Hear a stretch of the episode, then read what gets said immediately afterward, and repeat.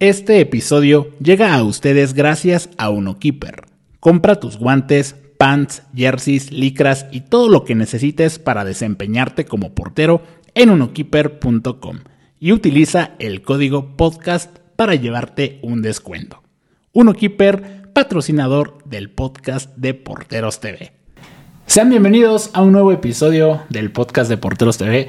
Hoy tenemos como invitado tenemos una, estrella del fútbol mexicano, eh, uno de los mejores porteros aquí de la liga y también ídolo de, muchos, de muchos arqueros que, siguen el canal, me consta. Y eh, padre de familia y también ahora emprendedor. Tiago Volpi, hermano, bienvenido. Oh, bueno, eh, buenos días y bueno, agradezco la invitación feliz, contento de estar compartiendo algunas cosas contigo, hermano. No, muchas, no, muchas gracias. Gracias por estar aquí, por por el tiempo principalmente. Y bueno, pues le vamos a platicar un poquito sobre ti para que la gente conozca un poquito más a fondo quién es Tiago como portero, como persona y también ahora esta faceta como, como emprendedor. Y bueno, vamos a empezar con, con la infancia. ¿Cómo fue la infancia de Tiago Volpi y sus primeros acercamientos con el fútbol y la portería? Bueno, el tema de la portería siempre me encantó, pero no, no empecé como portero, empecé como, empecé como lateral izquierdo. Eh, bueno, desde niño, así como todos que nos gusta el fútbol, creo que desde muy chiquito nos encanta. Yo igual, siempre, bueno, mis papás dicen que de los, de los dos, tres años, todo lo que veía en un formato de balón eh, me encantaba. Y, bueno, como te lo dije, ¿no? empecé lateral izquierdo, pero siempre tuve algo con la portería, siempre me encantaba, siempre me encantaba la posición. Eh, y, bueno, después el destino nos llevó a, ser portero, ¿no? El Dios eh, nos ha, regalado este don y, bueno, hoy soy un enamorado, no, no, me imagino, no me imagino jugando en otra posición, hasta porque si jugar en otra posición creo que no estaríamos platicando aquí hoy. Ah, exactamente. ¿Y cómo fue el, ya el momento en el que decidiste ser fútbol futbolista profesional? ¿Y cómo se dio ese proceso? Bueno, desde los 10 años más o menos yo tenía muy claro que quería ser futbolista y como te lo dije, no jugaba de lateral izquierdo. Sí. Y a mí me pasaba una situación muy chistosa que siempre que mi papá me iba a ver jugar, yo salía expulsado por poner la mano en el balón. Eh, y una de las veces me acuerdo que se entraron y yo salí como un portero y, y bueno, hice un centro, salí como un centro y tapé el balón y me quedé así, el árbitro me expulsó y en ese día mi papá se enojó un poco. Me dijo, oye, toda vez que vengo a, a verte jugar, eres expulsado por poner la mano en el balón. O te metes a portero o no te dejo más jugar fútbol porque siempre pasa lo mismo. Y, y después las cosas eh, cambiaron. Eh, el día que mi papá tuvo que irse de la ciudad que vivíamos a, a, vivir en otro estado de Brasil. Y me acuerdo que en el primer día de escuela, eh, los amigos nuevos me invitaron a jugar fútbol y no había portero. Y yo ahí como buena onda me estaba recién llegando y dije, a ver, yo voy de portero, me meto de portero para, para que ustedes puedan jugar y, y así ya me enturmo ahí con la gente y, y, hago amistad más fácil, ¿no? Y me acuerdo que en este día hice dos, tres tapadas muy buenas y mis amigos, no, quieres portero, eres un porterazo, tenemos que llevarte a hacer una prueba en el equipo de la ciudad. Y así empezó eh, de verdad el proceso, ¿no? El otro día me llevaron a hacer una prueba, eh, me aprobaron y, y, de ahí empezó la, la, historia en la portería. Y ya, ¿cuál fue el acercamiento con el, con el club y cómo se da el proceso de tu debut profesional? No, el debut profesional eh, pasa con 19 años. Eh, yo ya había salido de la ciudad que, que vivían mis papás, eh, ya había pasado por Fluminense en Río de Janeiro en fuerzas básicas y tenía 19 años, estaba como suplente de un equipo llamado San José y estábamos jugando contra Inter de Porto Alegre. y el portero titular se fractura la pierna con más o menos 15, 20 minutos del primer tiempo y me toca, me toca debutar con 19 años contra Inter de Porto Alegre. Incluso en este año Inter fue el equipo que salió campeón de, de Libertadores y bueno, gracias a Dios eh, mi debut lo ganamos 3-0 de, de, Inter, tenía un equipazo y eso me ayudó mucho, ¿no? Me ayudó mucho porque era un partido de mucha repercusión en Brasil, eh, por ser un equipo muy chico con un equipo muy grande, de la forma que jugamos, eh, haber ganado 3-0 y ahí empieza mi historia profesional. Y después de eso, ¿cómo se da la llegada a México? Porque, bueno, obviamente eso marcó mucho lo que es tu carrera hoy en día. Sí, yo pienso que en México he vivido los mejores años de, mi vida profesional, no solo profesional, pero como personal también, porque me han pasado muchas cosas aquí. Y, bueno, eh, hasta llegar a México fue un proceso largo. Yo llegué a México en 2014, diciembre de 2014, y te estoy hablando de casi cuatro años, porque yo debuté en 2010, en enero de 2010, y de ahí pasé por Figueirense, pasé por Luverdense y, bueno, el, eso se lo da en 2014. Me acuerdo que habíamos ascendido con Figueirense en 2013 de la segunda para la primera división.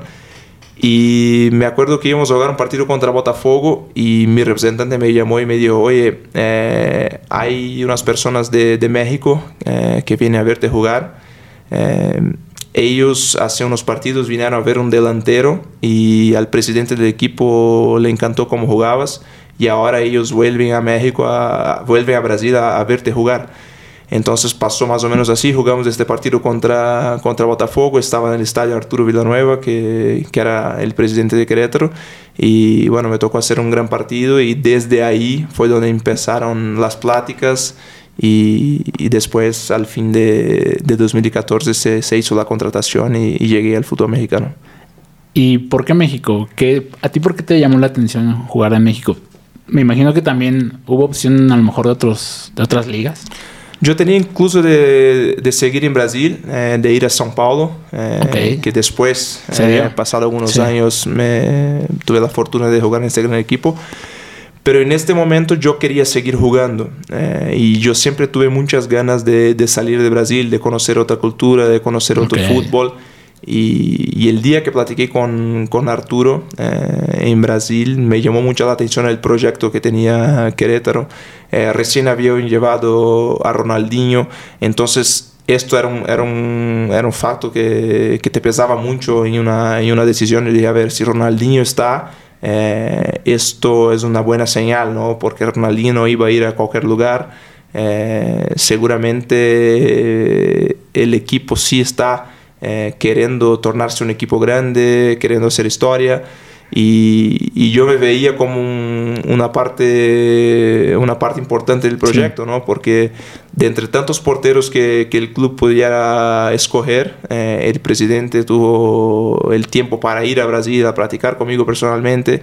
Yo sentí el deseo y, bueno, sentía que, que podía eh, hacer parte del proyecto, ¿no? Y, y en Brasil la oportunidad que me daba São Paulo en este momento no era para seguir jugando, era para ir, para ir de, de suplente, porque todavía jugaba Rogério Ceni y, bueno, yo no quería, yo pensaba que tenía que seguir jugando y bueno, sería una oportunidad también muy linda estar en São Paulo, trabajar con Rogério, pero yo seguí, pensaba que, que, no sería bueno para mi carrera parar de jugar en este momento, ¿no? Y, y yo creo que, que, he tomado la mejor decisión y, todo lo que pasó en Querétaro, bueno, eh, es una historia muy linda y como te lo dije, no me arrepiento de nada porque fue la mejor decisión que he tomado en mi vida. ¿Y cómo era ese vestuario que tenían en Querétaro en ese momento? Acabas de mencionar a Ronaldinho, que fue precisamente un boom en todos los aspectos en la llegada aquí en México, llegando incluso a una final que, que pues bueno, muchos nos quedamos con ganas de, ver los campeones. O sea, sinceramente, aunque uno a lo mejor no era eh, hincha del, del, del club, pero, ¿cómo, cómo se vivía eh, eh, esos días en el vestuario?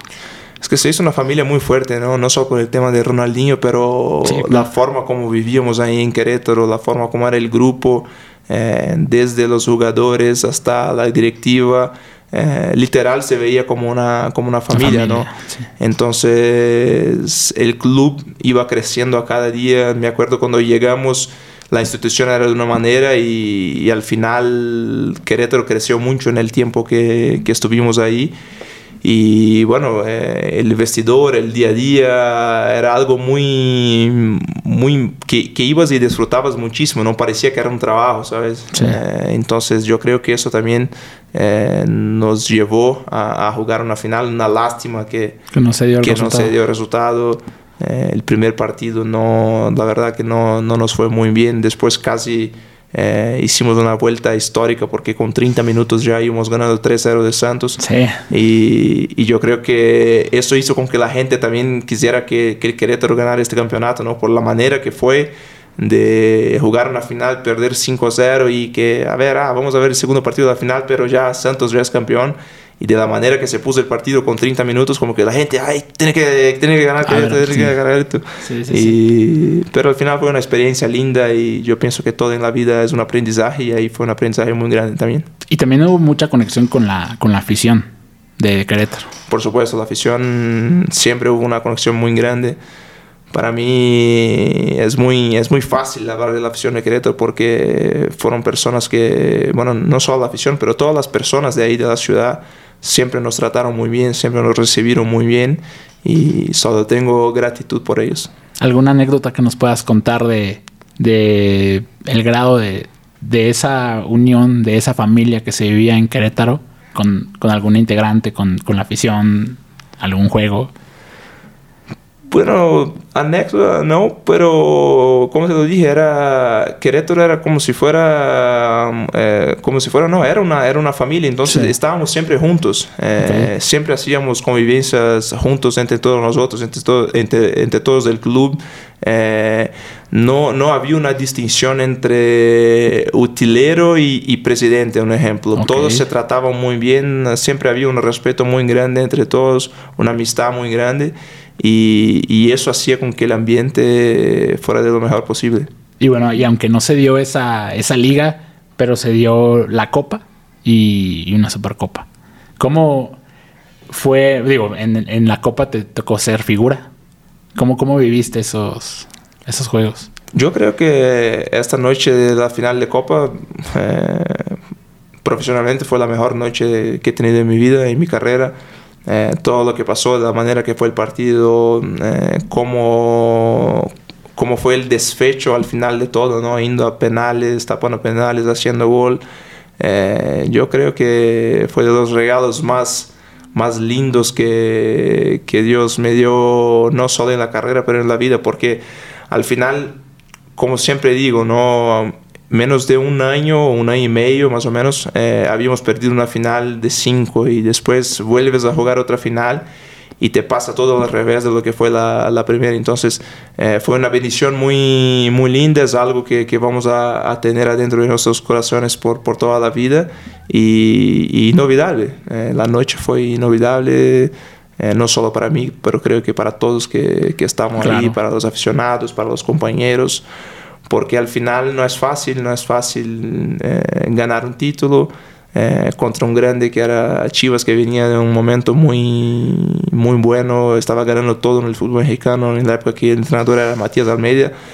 Entonces fue una, una noche mágica, una noche bendecida y, que siempre estará en nuestros corazones.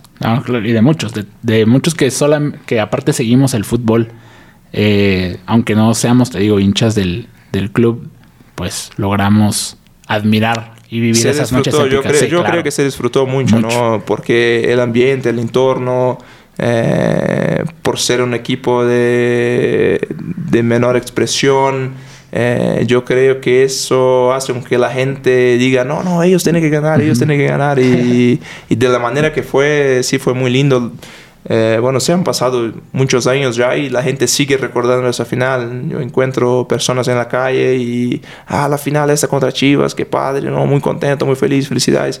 Entonces, eh, son de las típicas finales que, que, pasan los años y la gente siempre se va a acordar, siempre se va a acordar y, bueno, yo feliz por, eh, por participar de eso, por pertenecer a la historia de la institución también, que fue un título muy, muy lindo. Excelente. Y y te hiciste un nombre después de tantas buenas actuaciones y de lo que ya se mencionó en el Querétaro y en el fútbol mexicano. Y después se da entonces la partida o el regreso a Brasil, ahora para jugar en, Sao Paulo. ¿Cómo, ¿Cómo fue y cómo se dio ese momento? Bueno, para mí era un, era un momento muy importante en mi carrera, ¿no? Eh, yo, bueno, tenía una, una, historia dentro del club muy, muy bonita, tenía el respeto de toda la gente, de todos los directivos, de la afición. Eh, pero en este momento yo pensaba también que necesitaba eh, vivir algo, algo diferente. Yo siempre pienso que nosotros, eh, por más que las cosas te pueden ir bien o mal, pero solo puedes arrepentirte de las cosas que dejaste de hacer, no de las cosas que, que, hiciste. Y en este momento yo pensaba que sí tenía que ir. años antes tuve algunas oportunidades de, de, irme a Europa donde no, no se lograron y esta vez con São Paulo era una oportunidad muy clara de jugar en un equipo muy grande en Brasil, eh, pero que es reconocido en todo el mundo. Es correcto. Y, y bueno, y la actitud de todos mm, eh, fue muy positiva, ¿no? Yo siempre, yo siempre hablo que, que la directiva y, y, en este caso específico Rafa Puente también que era el entrenador me ayudaron muchísimo. Rafa Puente, Javier Mier junto con Jaime Ordiales porque no es fácil un club entender el lado personal eh, del jugador, porque muchas veces se ve apenas el negocio. Y yo me acuerdo muy bien que todos ellos eh, pensaron el lado personal y dijeron, a ver, no podemos eh, quitarte el sueño de jugar en un gran equipo como São Paulo, nos vas a hacer mucha falta, la gente nos va a matar aquí eh, pero sería muy injusto con nosotros, eh, sería muy injusto contigo negarte esta, esta oportunidad por todo lo que has hecho con nosotros. Eh, entonces eso es algo que, que yo aprecio mucho también. Y, y, se los dije, ¿no? Porque mi contrato estaba por terminar y yo dije, a ver, no quiero salir por la puerta de atrás. Y ellos, no, no vas a salir por la puerta de atrás, te vamos a, a dejar ir y que logre todos sus sueños. Y, no es normal, como te digo, no es normal una directiva, un entrenador, en el caso de Rafa, que, que, era, que era muy joven todavía, es muy joven todavía, y, yo era su capitán en la época y, la actitud de él conmigo fue muy positiva, que si un día soy entrenador, eh, nunca voy a olvidar de lo que él hizo por mí, porque muchas veces las personas nunca ponen el lado personal en la frente del deportivo, en frente del deportivo, y, él sí puso el lado personal enfrente y quizá afectando a él porque yo pienso que era, una pieza importante, una pieza importante en su, en su cuadro. Entonces la ida a São Paulo empieza así, de esta manera, ¿no? Con un, apoyo y un respaldo muy grande de la parte de de la parte de la directiva de Querétaro, que en la época era formada por, por Javier Mier, por eh, Jaime Urdiales. Entonces eso es una consideración muy grande que, que tengo con ellos también. Y, y, ya en Brasil, ¿cómo te recibió la, la gente, el equipo? Eh, porque pues bueno, como dices, llegaste a un club muy grande de allá de, de Brasil importante y conocido en el mundo. ¿Cómo viviste esa, esa etapa? La verdad que lo disfruté mucho, eh, lo disfruté mucho porque era la realización de un sueño, eh, poder jugar en un equipo del tamaño de São Paulo. Y, bueno, y el primer año fue algo muy lindo. Eh, São Paulo me dio la oportunidad de, de, trabajar con grandísimos jugadores, también de conocer personas, aparte del fútbol, muy eh, muy interesantes también. Y, y, gracias a Dios nos tocó ir muy bien. Eh, pudimos llegar a Libertadores y al final cuando fui a São Paulo yo, yo fui como préstamo. Eh, el acuerdo que hicimos con, con, Querétaro era que iba el primer año como, como préstamo y si al final São Paulo optara por la compra, por la compra sí, ya estaba todo acordado, todo dentro de las condiciones que, que serían buenas para todos. Y eso pasó al final de 2019. Eh, viene la propuesta de compra y, y, ahí me quedo ya de una forma definitiva con São Paulo y, bueno, eh, al final yo creo que una, una muy buena decisión también. Eh, después pudimos ganar títulos, ganamos el Campeonato Paulista con São Paulo, que hacía mucho tiempo que São Paulo no ganaba y te das cuenta también de la dimensión que es eh, ser campeón en un equipo como, como el São Paulo. Y como todo en la vida, eh, hay etapas, hay ciclos y después de tres años y medio el mío, el mío terminó allá. Eh, y, pero como te lo dije, ¿no? cosas de, de, la vida, del fútbol. Quizá los últimos seis meses no de los mejores que imaginaba en mi carrera junto con esto, tú, cuando las cosas no te salen bien en la cancha, el personal te afecta un poco también. Claro. Y, y yo ya tenía también ganas de, de regresar a México. Eh, hubo, antes de venir a, Toluca, tuve una oferta y una y algo que hasta hoy no entiendo bien lo que pasó, pero estaba muy cerca ya de cerrar con otro equipo mexicano.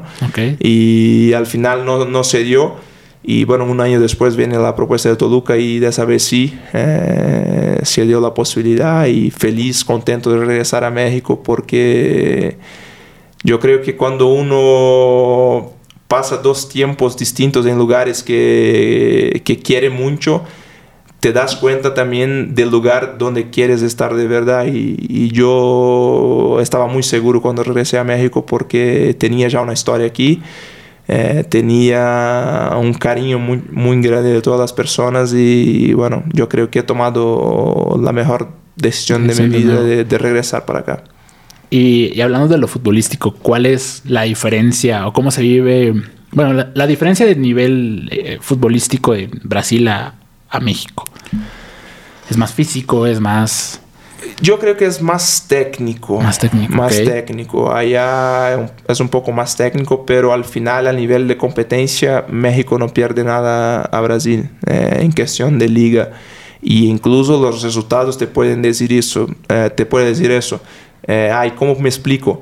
Eh, hace dos años se jugó una semifinal de, Mundial de Clubes entre Tigres y, Palmeiras. Eh, hablamos del alto nivel de México con el alto nivel de Brasil también, porque Palmeiras ha ganado todo en los últimos años y, México ganó de Brasil en esta ocasión, porque Tigres le ganó al Palmeiras y, le ganó bien, bien jugado. Eh, de hecho, hay muchos partidos en la historia de las cuando México jugaba en competencias sudamericanas, Libertadores o la Sudamericana, que hacían muy buenos partidos a los a, todos los equipos, a todas las ligas de, de, de igual para igual, de igual para igual. Entonces, eh, es por eso que digo, no, no se puede decir que hay más nivel en Brasil de que México, porque, por lo menos en cuestión de liga, porque la liga ha probado que que se puede ganar de la liga brasileña, como pasó con, con Tigres.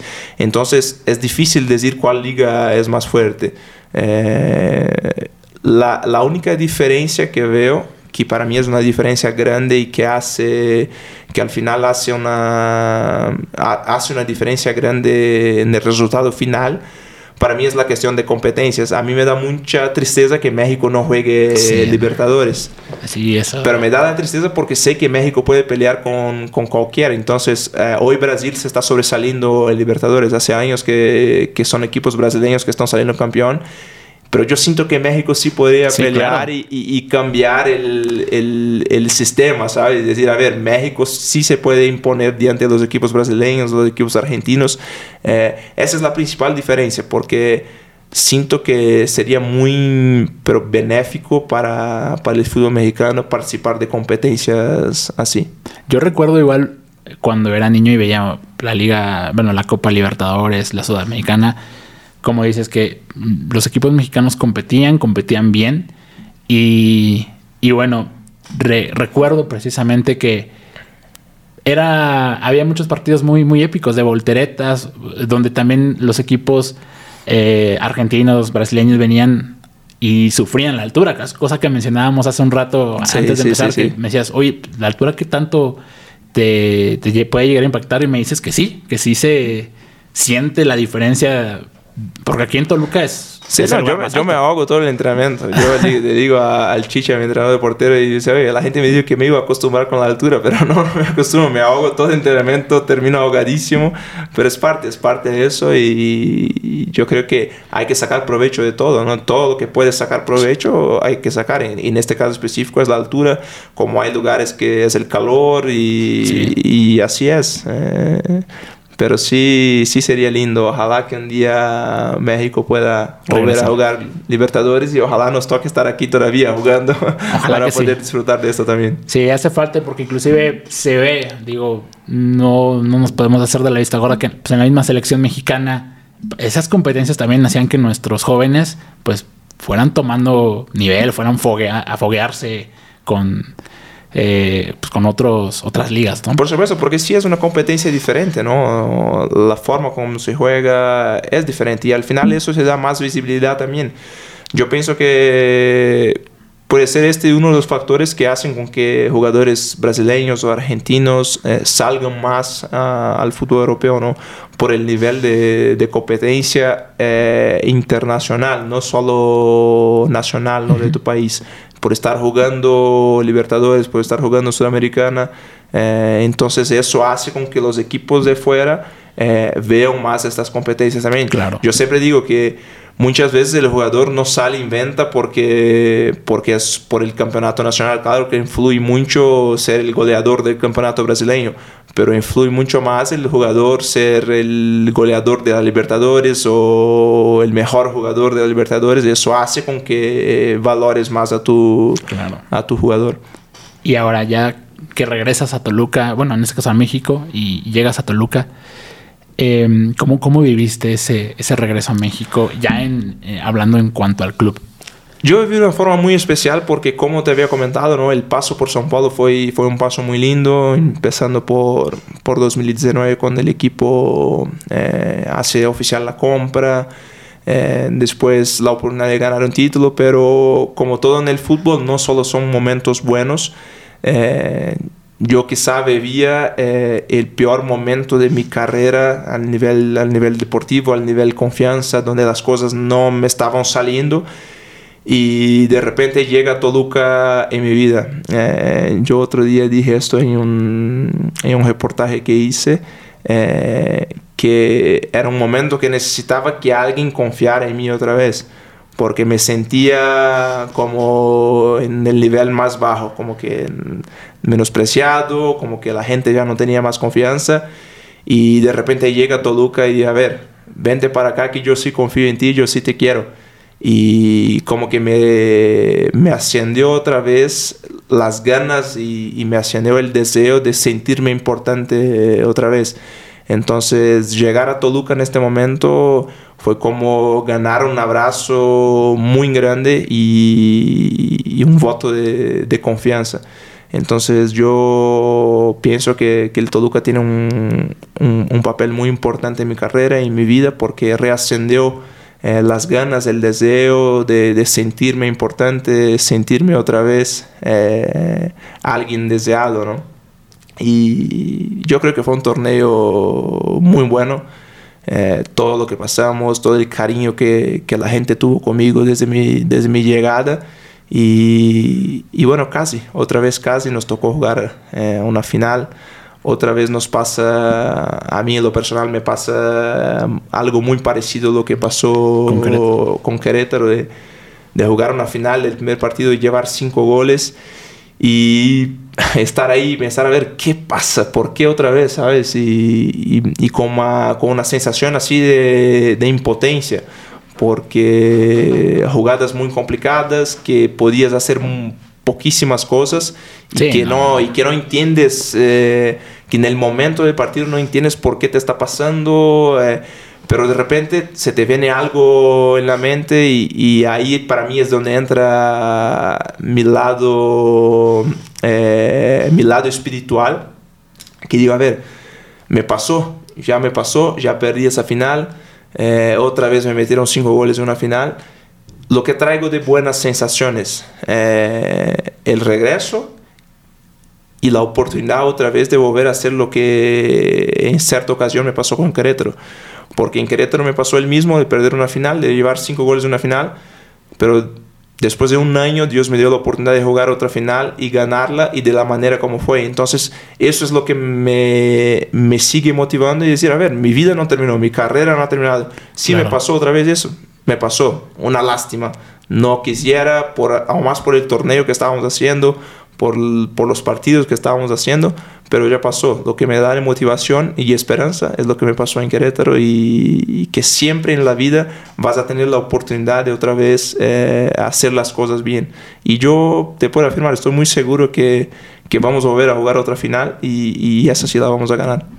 Y eso que fue el primer torneo, o sea, no es como que llevaras ya mucho tiempo aquí y hasta apenas yo. No, no, no, o sea, fue tu, tu primer torneo. Igual, igual, igual La historia es muy parecida con sí.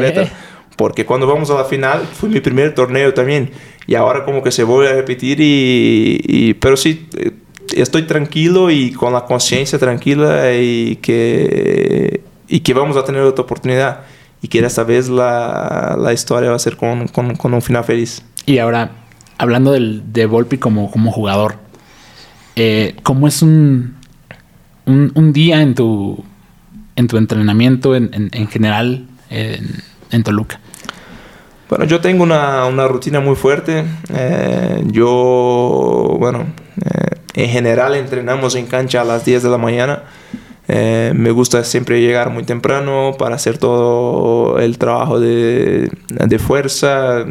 Uno cuando es más joven quizá no le da tanta importancia a eso, ¿no? Pero ya, ya tengo 32, 32, y pretendo jugar muchos años más, ¿no? Entonces, por eso pienso que la preparación eh, tiene que ser de lo más alto nivel en todos los aspectos, sea físico, mental, eh, nutricional. Y bueno, mi rutina es así, el entrenamiento en mi cancha empieza a las 10, yo trato de estar llegando en el club a las 8, eh, 8 y media ya estar en el gimnasio, haciendo toda la activación, trabajo de fuerza, eh, vamos a cancha, trabajamos todo lo que tenemos que trabajar en cancha, al final regreso al gimnasio, eh, hacer todo lo que es la parte superior, ¿no? El, todo todo el, trabajo de fuerza superior lo hago al final y todo lo que es inferior, trabajo de piernas, core, todo esto antes, esa es más o menos la, la rutina que tengo. Eh, después una muy buena alimentación y, y aquí algo muy bueno también que nos permite jugar una vez por semana, eh, tener este tiempo ¿no? para, para prepararte, para cuidar de tu cuerpo, eh, cuidar de tu salud. Después te da la oportunidad también de, de disfrutar con tu familia, de poder eh, pasar toda la semana en casa con, con, ellos. Y esa es más o menos ahí la, la rutina que tengo. Ok. ¿Y el, el vestuario cómo es? ¿Cómo se llevan entre compañeros? ¿Qué tal es la armonía de, de grupo en Toluca? Bueno, yo creo que eso es algo que persigue mi vida y mi carrera porque casi todos los lugares que, que voy se arma una familia muy fuerte, así como fue en Querétaro, eh, así tuve la oportunidad de, de, tener en São Paulo también, mismo con grandísimos jugadores, porque al final uno piensa que cuando vas a un equipo muy grande y juega con estrellas como, como he jugado en São Paulo con Dani Alves, con Hernández, con Juan Fran, Miranda, eh, Miranda Alexandre Pato, uno piensa, a ver, ¿cómo será? Cómo, cómo va. Y cuando te das cuenta de la simplicidad que son estos jugadores, de la unidad que tienen ellos, eh, dices, wow, qué afortunado soy, no solo de jugar con ellos, pero de convivir y de aprender eh, de la sencillez de ellos también, ¿no? Y de repente vengo a Toluca y encuentro lo mismo, encuentro un, un vestidor de, de, gente de la mejor calidad, de un grupo que está siempre preocupado en mantener todo el orden, eh, de que sea un buen ambiente y bueno, Toluca es así. Eh, llegamos a, a, un grupo donde realmente, como, como dice Nacho, ¿no? Porque Nacho se preocupa antes de armar un grupo, eh, armar una familia, armar eh, un equipo donde se juegue como una familia, donde se tenga una convivencia como una, una familia, porque cree, él cree y yo por donde he pasado, he vivido esa experiencia, creo que eso es lo más importante para, eh, para mantenerte bien, porque al final eh, pasamos más tiempo entre nosotros que con nuestra propia familia. Entonces, si el ambiente ahí no es bueno, eh, las cosas no te van a salir bien. Y gracias a Dios tenemos la fortuna de tener una gran familia aquí en Toluca también. ¿Te sientes muy contento en Toluca? Muy contento, muy contento. La verdad que, que muy contento, muy feliz, muy realizado. Y el tema de la familia, digo, porque pues, eres, eh, eres casado, tienes, tienes hijos. Una hija y un hijo. Una hija y un hijo, cierto. Este, ¿Cómo, cómo es Tiago Volpi como papá? Bueno, eh, trato de ser lo más eh, sencillo al nivel, eh, ¿cómo te puedo explicar? Eh, una, una, persona normal. Trato de, enseñar a mis hijos las mejores cosas posibles, a ser personas de la mejor calidad. Eh, y, y, bueno, tengo al mi lado una, una grandísima esposa también que, que para mí es, es la, la clave de todo, es la, la base de nuestra casa y, y, bueno, soy, soy una persona muy sencilla, eh, fuera, fuera del fútbol, muy, muy sencilla, que, que le gusta estar con ellos. Eh, me, encanta, me encanta ayudar en el labor de la casa mm, con ellos y hacer tareas con ellos, mirar películas, eh, ayudar del baño. Me gusta participar, me gusta eh, tener esa actividad con ellos que quizá aquí me permita mucho más que en Brasil. porque allá se juega mucho, allá estamos hablando de estar jugando todo el año dobles jornadas, siempre dos, tres partidos a la semana, eh, viajando mucho, muchas concentraciones.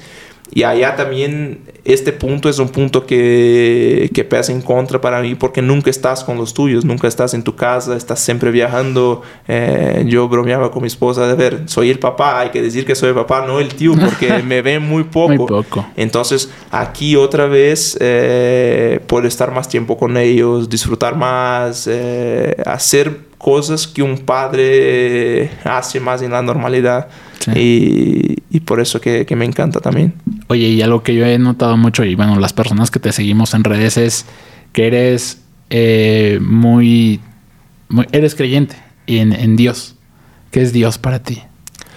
Para mí es todo. Eh, para, mí, para mí es todo. Eh, yo creo que sería muy difícil eh, explicar Dios en, en, palabras porque para mí es un sentimiento muy, muy fuerte, es lo que nos conduce, es lo que nos da fuerza principalmente en los momentos más, más complicados y, lo que trato de hacer es... Eh, ¿Cómo, ¿cómo, te puedo explicar? Es darle gracias en todos los momentos porque al final es nuestro creador eh, y, y, por eso soy así. Eh, he aprendido con el tiempo, he aprendido cada vez más sobre, sobre él, sobre los cuidados de él y, y así soy.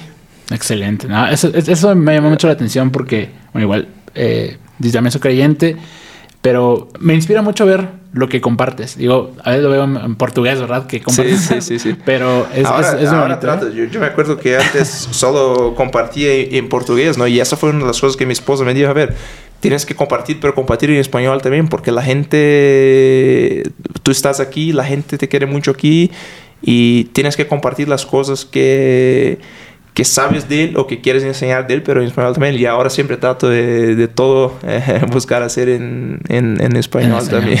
sí, porque claro, es, es, es, muy importante para todos los que te seguimos aquí en México. Y ahora, ¿cómo te motivas para, para un juego? ¿O cómo es tu, tu día de partido? ¿Cómo te motivas? ¿Tienes alguna cábala o no?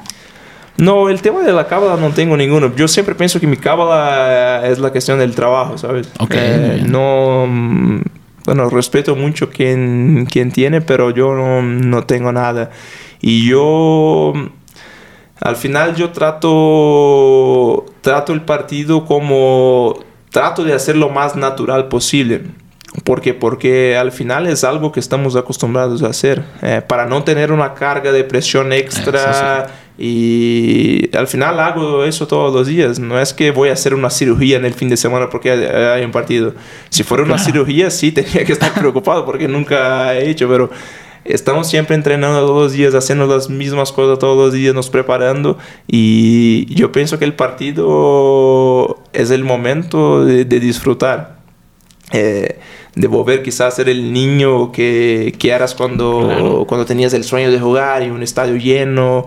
Eh, claro que hay partidos y partidos, eh, partidos más difíciles o, o, un ejemplo de liguilla que te da eh, el, el, frío este en la... no, es, te iba a decir en portugués ahora, frío en la barriga, pero no, no es... Sí, o sea, como, sí, así se dice como, pues sí, te dan esos nervios. el los frío nervios. En la panza, Pero yo siempre pienso que eso es algo, es algo natural, porque el, el, día que no tengas esto, eh, yo creo que estás equivocado, estás en la, ya, ya no te toca más, más jugar, ¿no? Y, sí, no y, bueno, y yo, y yo tenía a, a, Oscar Rezano, ¿no? Que era, que era mi, mi entrenador de porteros en, en, Querétaro, y él siempre me decía, decía, Volpi, eh, ya estás preparado, ya estás listo ahora te viene el plus de la adrenalina del, del, juego. Con esta adrenalina nadie te va a meter. Entonces, esta adrenalina, eh, esta sensación que, que tienes es, es, muy importante porque siempre pienso que esta adrenalina muchas veces es, lo que te hace hacer cosas en un partido que después ves y dices, wow, ¿cómo hice eso? Eh, es como la adrenalina, no sé si ya te, te corriste de un, de un, de un perro cuando ves un perro en la calle y, y, corres y ¿cómo corre tan rápido así? Pero es por la adrenalina, entonces muchas veces te pasa eso. Tienes una adrenalina tan grande en el, partido que de repente haces tapadas o haces cosas que nunca imaginabas que, que ibas a hacer eh, por el plus este que la adrenalina te da.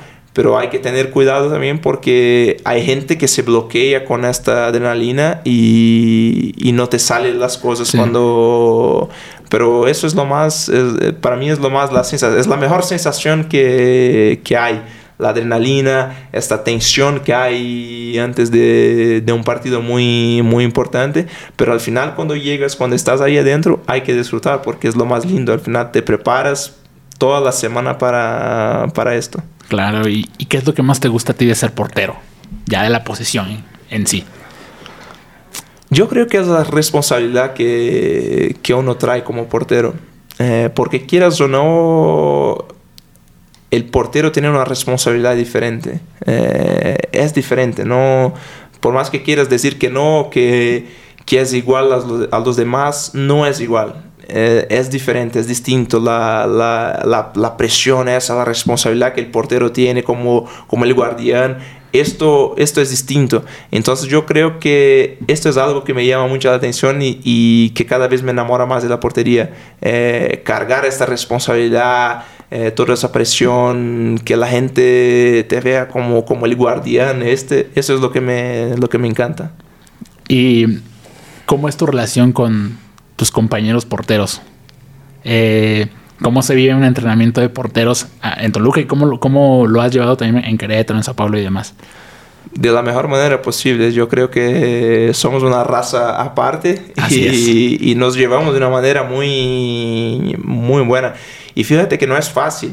No es fácil porque juega solo un portero, ¿no? Entonces, si ves por la, por la normalidad, tenía que ser una posición donde los porteros no, no, se lleven bien, porque, porque solo juega uno, en la mayoría de los casos se trabaja con, con cuatro porteros, los otros tres casi no juegan, pero eso es muy distinto.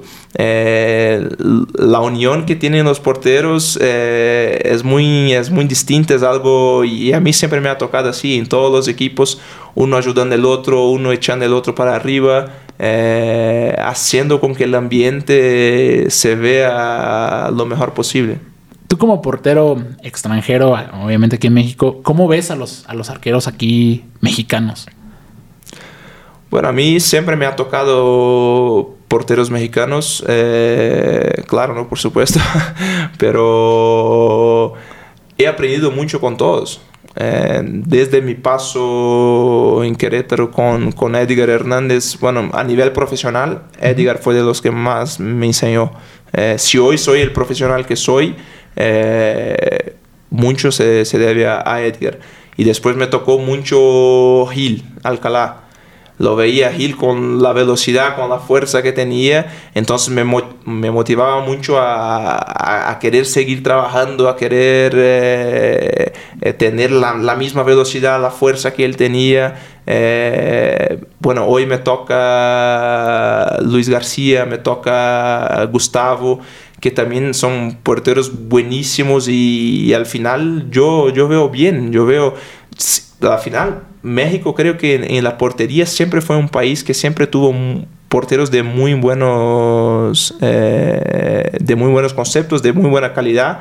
Eh, y bueno, sí hay porteros extranjeros, sí, hay, hay muchos, pero eso no significa que el portero mexicano sea malo, por mucho, mucho al revés de eso, porque para mí los porteros mexicanos son buenísimos y, la propia liga comprueba, tenemos a Acevedo ahora que para mí se me hace un, porterazo, eh, Ochoa que sigue con sus 37, ¿no? Y, pero lo veo y digo, no es posible, no, no puede tener 37 años. Otra vez a eh, Europa. Corona, toda vez que lo veo, digo, a ver, ¿cuál es la fórmula? Porque parece que cada vez que se pasan los años, mejores están. Talavera igual, eh, cada vez más fuerte, lo veo más rápido. Y al final son porteros que son mexicanos, pero que te pasan una enseñanza muy grande. A ver, yo con 32 veo a, Corona con 40 y, y, rápido y con su liderazgo. A ver, quiero ser así también. Eh, veo a Ochoa con 37 años a Europa otra vez. Eh, ¿Cómo no vas a, espejarte en porteros así? Y son mexicanos.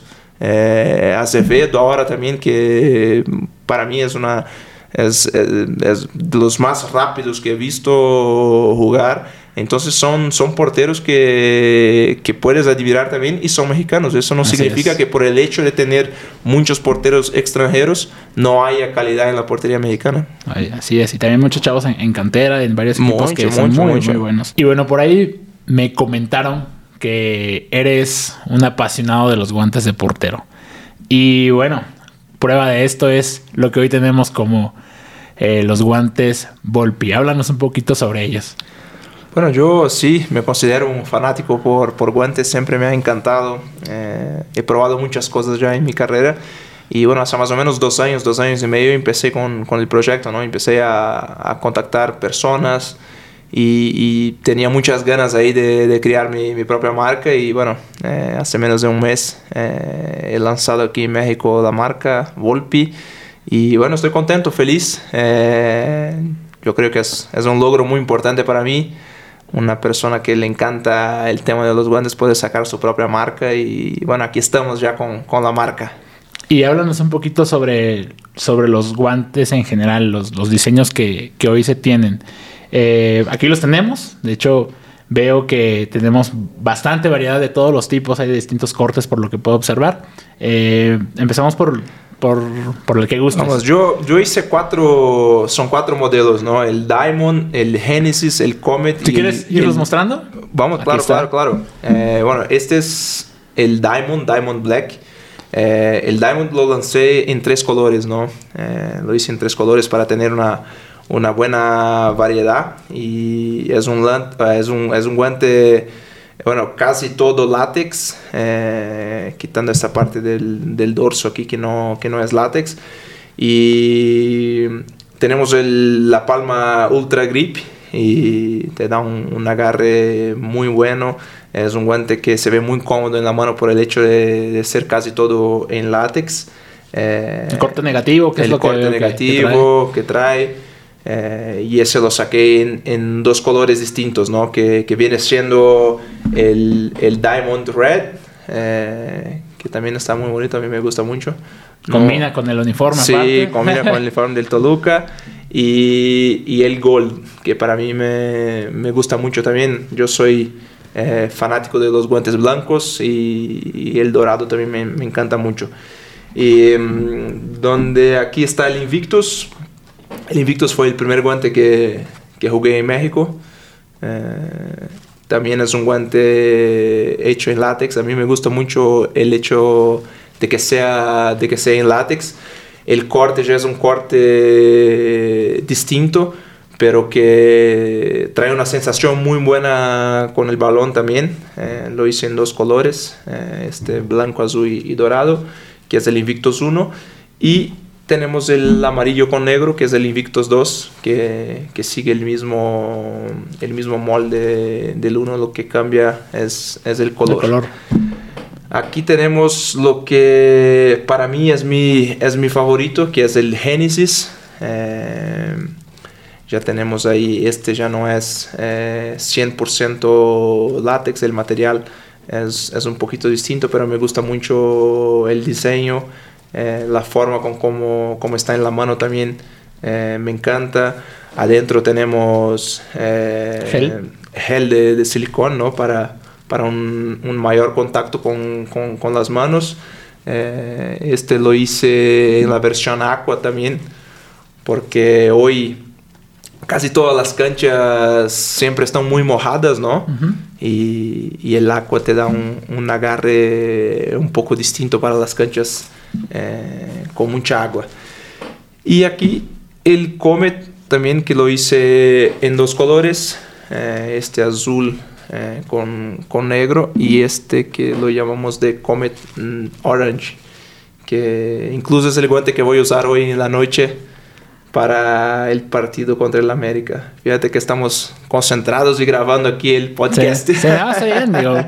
Ah, sirve para que te relajes, para que salgas ahorita bien motivado yo, también. Yo siempre, yo siempre, a mí, a mí me gusta, bueno, eh, me gustan las concentraciones, ¿no? Pero yo pienso que también es una forma de, de relajarse, de no estar, yo sé, el, el, partido hay que pensar en el partido, claro, pero no estar totalmente ahí involucrado, porque si no te pones demasiada atención y qué bueno que viniste. Así me, me, hace, me hace pasar el tiempo de una forma buena. Gracias por, por recibirnos hoy. Y veo que tiene una caja ahí, que bueno, esa es la, la, presentación en la que se mandan los guantes o como... Sí, sí, esa es la presentación que se mandan los guantes. Eh, bueno, yo siempre, a mí me gustan mucho los detalles, ¿no? Y, y yo pienso que, que, el tema de la cajita es un detalle importante.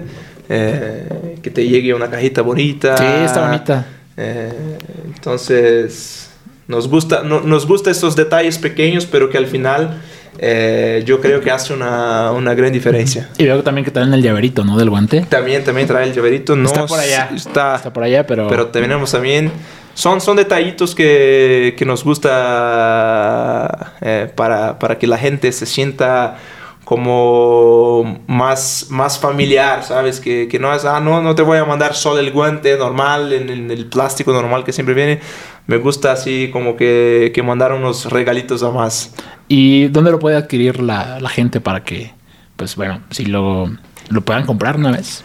Bueno, la, la, hay la página en, en, internet, ¿no? Que se llama volpipro.com.mx eh, hay otra forma que también que vamos a hacer ahí publicidad al Mercado Libre ahora. Eh, hay que pagar los Mercado Libre y que los guantes también se encuentran en el Mercado Libre. Sí. Y, y, yo creo que la forma más fácil que todos usan hoy es a través del Instagram, ¿no? Eh, entras en el Instagram de la marca que es volpipro.mx que te direcciona ahí a todos los modelos y, y de ahí haces un clic y, y entras directo a la página web también. ¿Y ¿Qué viene también? ¿Va a haber más modelos? Obviamente va con toda la seriedad de la marca. No, no, va a haber más modelos. Yo, yo, siempre pienso que, que hay que empezar eh, y después siempre vamos a ir a mejorando. Eh, yo pienso que el feedback de las personas que compran también es muy importante para que, que, que, po, que podamos ir creciendo, eh, evoluyendo los guantes, ¿no?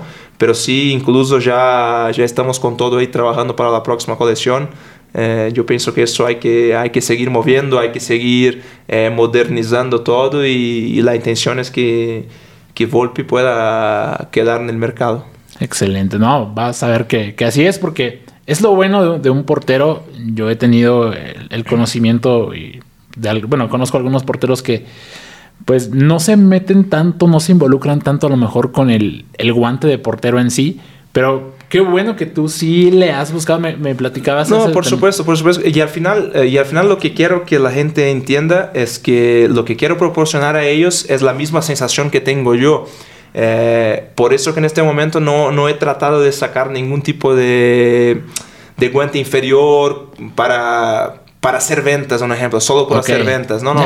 Lo Una que quiero... más abajo. No, no, no, no me interesa eso. Eh, lo que me interesa es que la gente sienta la misma, la misma sensación que tengo, que tengo yo. No voy a, a sacar un guante para mí con un tipo de látex y poner a vender otro. otro. No, no. Muy quiero bien. que la gente tenga en su mano lo que yo tengo también, porque es una manera de estar más cercana a mí en la cuestión de, de los guantes, de lo que usa Volpi y, por, eso, por eso quiero que sea así, ¿sabes? Que la gente tenga esa conexión y tenga la certeza de que lo que estoy usando yo es lo mismo que Volpi está usando en la cancha. Excelente. No, pues para toda la gente que quiera probar los guantes que usa Volpi, vean nada más que bonitos diseños.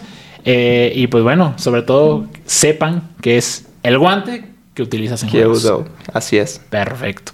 Y bueno, eh, ya casi para ir terminando, vamos a. Traigo por aquí 11 preguntitas rápidas. Yo las denomino como. Estas son las 11 de Porteros TV. Preguntas rápidas para Tiago Volpi. Lo primero que se te venga a la mente es lo que me avientas. ¿va? Vale. ¿Quién es tu ídolo en la portería? Julio César. ¿Quién es el mejor portero del mundo actualmente? Courtois. ¿El mejor jugador de campo es? Ronaldo Fenómeno. ¿A quién te gustaría taparle un penal?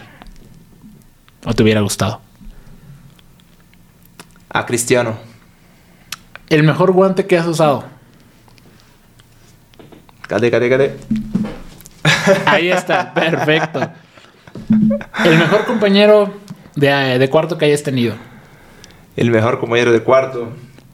Eh, bueno, me voy con, con Camilo. ¿Y eh, en qué liga te hubiera gustado jugar? Inglaterra. ¿Tu dorsal favorito? Uno. ¿La Conmebol extraña a los equipos mexicanos en Libertadores y en Sudamericana? Sí. ¿Por qué? Por la pasión que se vive aquí. ¿A qué arquero retarías a un combate de porteros? Uf. A Julio César mismo. ¿Sí? ¿Tienes la oportunidad de conocerlo? Lo conocí por teléfono, hablé con, por teléfono con él. Eh, hicimos una acción de porteros una vez en Brasil y, y recibí un mensaje y decía, hola Volpi, ¿cómo estás? Aquí habla Julio César y me gustaría mucho hablar contigo por un, por un tema de una acción. Y cuando vi que Julio César, dije, no, no puede ser. Y le mandé un audio y me contestó el audio. Cuando vi que era él, hermano, yo creo que era la persona más feliz del mundo. Excelente.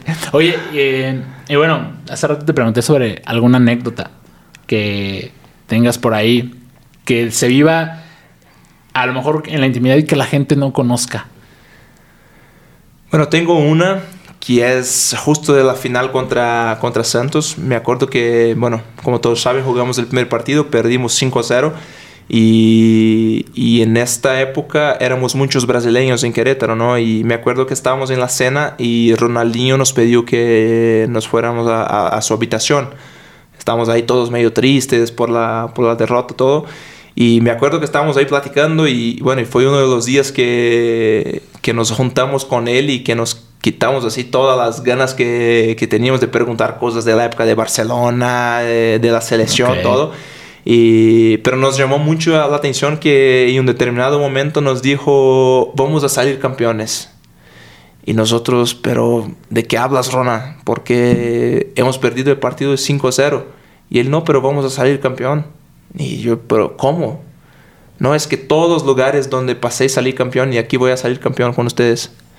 Y como que todos así, no, pero está loco está loco, no hay como 5-0, no hay como no hay como dar vuelta ya, es, es mucha la diferencia de goles. Y, y, hermano, me acuerdo que cuando jugamos el partido de vuelta contra Santos, eh, con 30 minutos del primer tiempo, eh, estaba 3-0 para nosotros. La única cosa que me acordaba en el buen mexicano ahora, decía, pinche Ronaldinho, ¿cómo que, cómo, que vas a salir 3-0 ya? Y nos hizo creer, hermano, nos hizo creer que íbamos a salir campeón. Desafortunadamente al final no, no alcanzó. No alcanzó pero él tenía así una convicción muy grande mismo después del partido allá en Torreón eh, que íbamos a salir campeón y casi, casi se nos dio. Eso es lo bonito del fútbol, ¿no? Y, es lo que te quería preguntar. ¿Cómo es Ronaldinho en, en su persona, convivir con él, tú que lo tuviste como, como compañero? Hermano, Ronaldinho fue de las cosas más extraordinarias que me ha tocado por su sencillez. Eh, para él todo estaba bueno. Eh, todo estaba bien, eh, la forma como él trataba a toda la gente, me hizo aprender mucho con él el tema este de, de, la humildad y de toda la paciencia que él tenía con todas las personas, porque imagínate que a todos los lugares donde iba Rona era una multitud de gente y, y, él siempre así muy tranquilo, muy, muy amable, muy alegre, eh, siempre trataba de atender a toda la gente con mucha paciencia, eh, incluso dentro del club nosotros mm, nos acordamos mucho de las, porque imagínate, estás jugando con Ronaldinho, con, con Ronaldinho, eh, la cantidad de pedidos que te llega, oye, que puedes pedir que te firme eso, que te firme el otro, que mande un video y, y lo veías en el vestidor con los utileros o con sus compañeros, oye, Ronald, puedes hacerme esto, y él siempre, siempre, siempre pendiente de todo, eh, en el aeropuerto, cuando había mucha afición en los hoteles, siempre tratando de atender la gente. Eh, yo creo que esta sencillez de la humildad que él tenía nos enseñó mucho, mucho, mucho mismo. Porque Ronaldinho, ah, fíjate que, bueno, algo que te comparto es que a Ronaldinho no hay yo creo que no hay ninguna persona en el mundo que pueda odiar a Ronaldinho. Yo tampoco, hermano, yo tampoco ejemplo, creo. Tenemos hoy a un, Messi, a un, a un Cristiano Ronaldo también que tienen gente que a lo mejor pues no no le caen bien o, tienen sus haters, sus detractores. Sí, pero, sí, sí. Pero a él no, a él no, a él no. Entonces, pero eso es una cosa que, es, aparte de todo el, don que él tuvo con, el fútbol, con su magia, eh, pero él también tuvo este don de enseñarnos esto, ¿sabes? De, que, a ver, yo soy el Ronaldinho, pero no pasa nada. Soy uno más. Eh, soy uno más y, y siempre muy, muy pendiente de todos en ese sentido, ¿sabes? La gente puede hablar lo que quiera de él, pero siempre voy a ser un defensor de, de Ronaldinho en este sentido, ¿sabes? Porque la gente que, que ve Ronaldinho y la gente que lo conoce todavía se torna más fan por, por el tamaño del corazón que, que, tiene Ronaldinho, ¿sabes?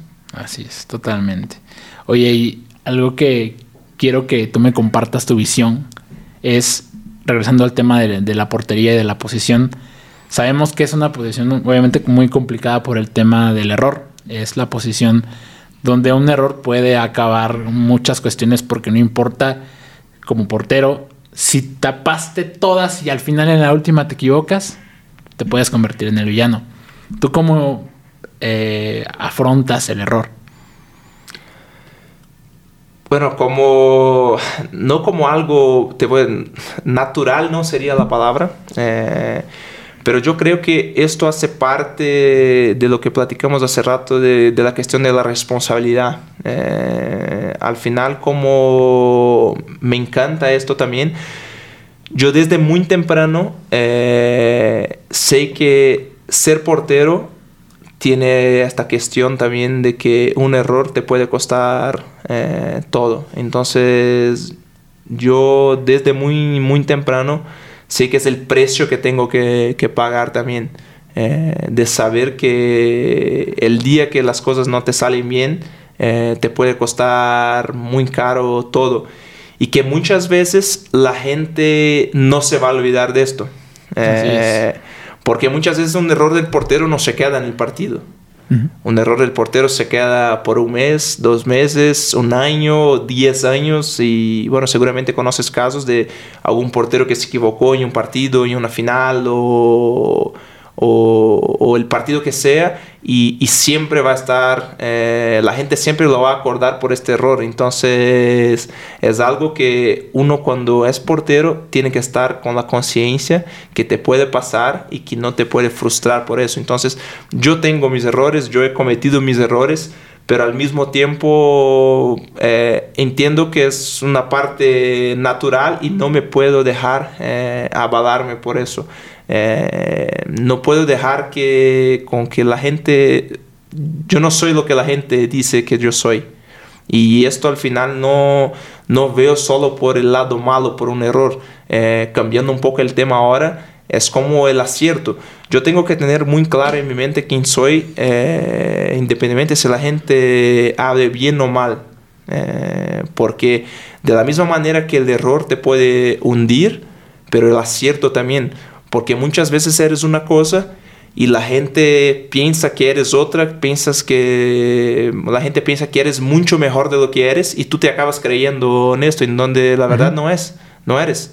Eh, entonces al mismo tiempo que un error puede te costar caro eh, y que te puedes hundir, pero si no cuidas también eh, el éxito, un partido muy bueno también te puede costar mucho caro y, tú te crees más de lo que eres.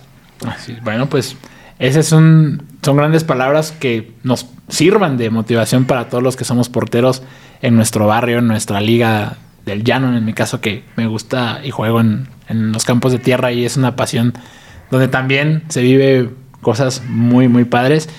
Y a ver, Diego, me gustaría para finalizar, ¿qué consejo le darías a, a un niño o a una niña que quieren llegar a ser futbolistas, porteros profesionales? Bueno, el consejo que, que, les doy es que si realmente quieren eso, hay que pagar el precio. Y cuando digo pagar el precio no tiene nada que ver con, con dinero, ¿no? Porque hay gente que se puede confundir por la expresión. Pero digo pagar el precio es realmente comprometerte con lo que quieres, con tus sueños, porque no es fácil al final es una profesión, bueno, sea portero o jugador de cancha, no, no es fácil, tienes que abrir mano de muchas cosas, eh, de, de, la familia, de los amigos, de los placeres que la vida, que la vida te da, porque requiere, de cierta forma, quizá la palabra... Eh, es una palabra fuerte, ¿no? Porque sacrificio, sacrificio es algo, es muy, es muy pesado, la palabra es muy pesada pero de cierta forma sí abres manos de, de, muchas cosas. Entonces siempre digo que a la persona que quiere dedicarse al fútbol eh, tiene que abrir mano de muchas cosas y tiene que realmente querer pagar el precio porque no es fácil. Y muchas veces es un precio que pagas sin tener la certeza de que vas a lograr, eh, porque hemos o, conocemos ¿no? muchos casos de, de, gente que quizá ha pagado el precio, pero el resultado no, no ha venido y, y, te digo, eh, no es fácil, el, el camino es muy largo, la competencia es muy larga pero tienes que querer pagar el precio, tienes que querer pagar el precio, tienes que querer eh, esforzarte, dedicarte y, entregarte de alma y, corazón a tu profesión. Excelente, Diego. Pues bueno, eh, nada más ya por último, eh, ¿cómo te podemos encontrar en redes sociales?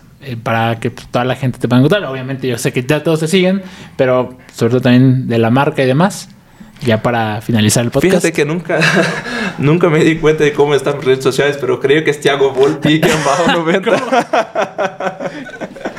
Tenemos que checar ahí para tener certeza, pero creo que es esto. ¿Pero solamente usas Instagram o estás en otras eh, redes? no, estoy en Instagram. Aquí lo vamos a dejar, como sea. Instagram y, y Twitter también. Eh, ¿Te gusta Twitter?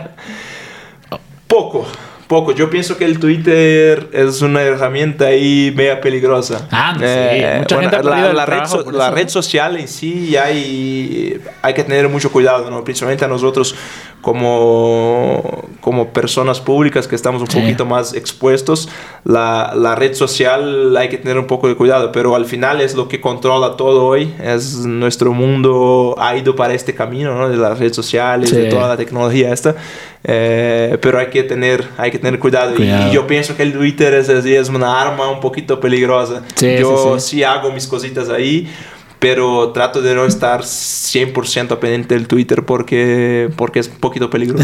sí, mucha gente ha perdido trabajo por eso, o se ha metido en problemas por... Y sobre todo por tweets que son ya viejos y ya cosas por que... supuesto. Bueno, bueno, oye, ¿y qué, qué le dirías al, al Tiago Volpi? Eh, o, sea, ¿qué, ¿qué, sería... ¿Qué le dirías a, la versión de Tiago Volpi de hace 10 años? ¿Cuál sería el consejo Ay, hermano, hace 10 años tantas cosas han pasado. Eh, yo creo que tengo, al final tengo orgullo de lo que, de lo que he construido en mi carrera, porque no es fácil eh, pasar por tantas cosas y, llegar eh, en donde estamos hoy. Pero al final el, el, el, Volpi todavía tiene muchos sueños. Eh, yo tengo muchos sueños por, por, cumplir, y, pero lo que el Volpi de hoy puede decir al Volpi, al Volpi de 10 años atrás es que se siente orgulloso, pero que no baje, que no baje porque hay un camino, hay un camino largo por adelante y que todavía se puede lograr muchas cosas más. Qué chingón, qué chingón como decimos aquí, aquí en México. y, creo que sí has adaptado muchas cosas de aquí de México. ¿verdad? Sí, la verdad que me encanta, me encanta México. Como te lo dije, ¿no? Eh, he vivido, bueno, en el lapso del fútbol eh, fueron cuatro años en, en Querétaro y, después otros eh, tres años y medio en Brasil, ahora en los últimos años hablando de, de Brasil, ¿no?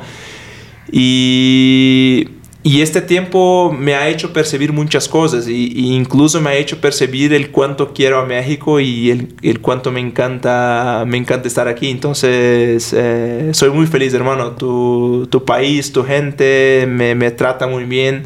Eh, trata a mi familia muy bien. quieras o no, pero soy una parte mexicana porque mi hija es mexicana, mi hija es queretana, entonces yo creo que el cariño y, la consideración con todos ustedes crece a cada día más.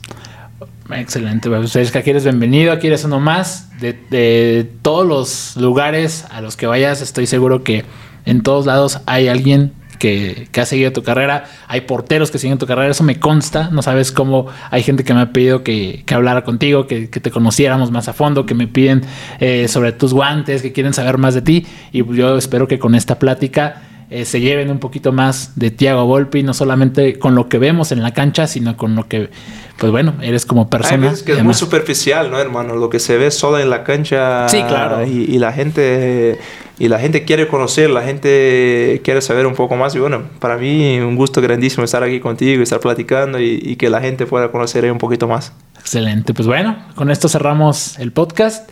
Y pues ya saben que nos pueden seguir en todas las redes sociales, Instagram, Facebook, TikTok y obviamente en YouTube.